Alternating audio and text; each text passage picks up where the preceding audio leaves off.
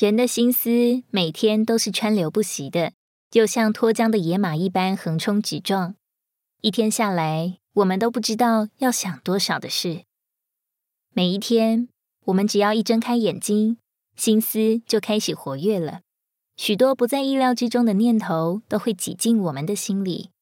于是，我们常常会无端的兴奋，会突然生气。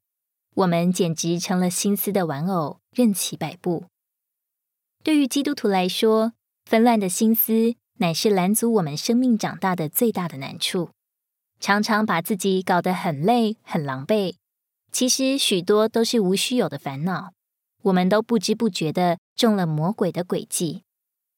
心思是我们魂里的主要部分，而“魂”字拆开就是“云”和“鬼”。我们若是沉迷于魂里的感觉，就是在不停的跟魔鬼对话。甚至是接受他的提议，相信了他的谎言。我们要操练拒绝这些想法，借着转向主和主说话，使自己的心思不被霸占。因我们无法阻止飞鸟从头上飞过，但不能允许它在我们头上搭窝。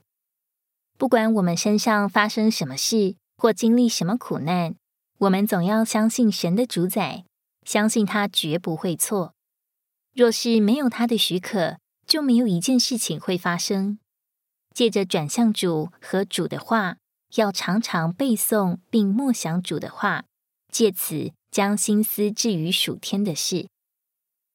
罗马书八章六节，因为心思置于肉体就是死，心思置于灵乃是生命平安。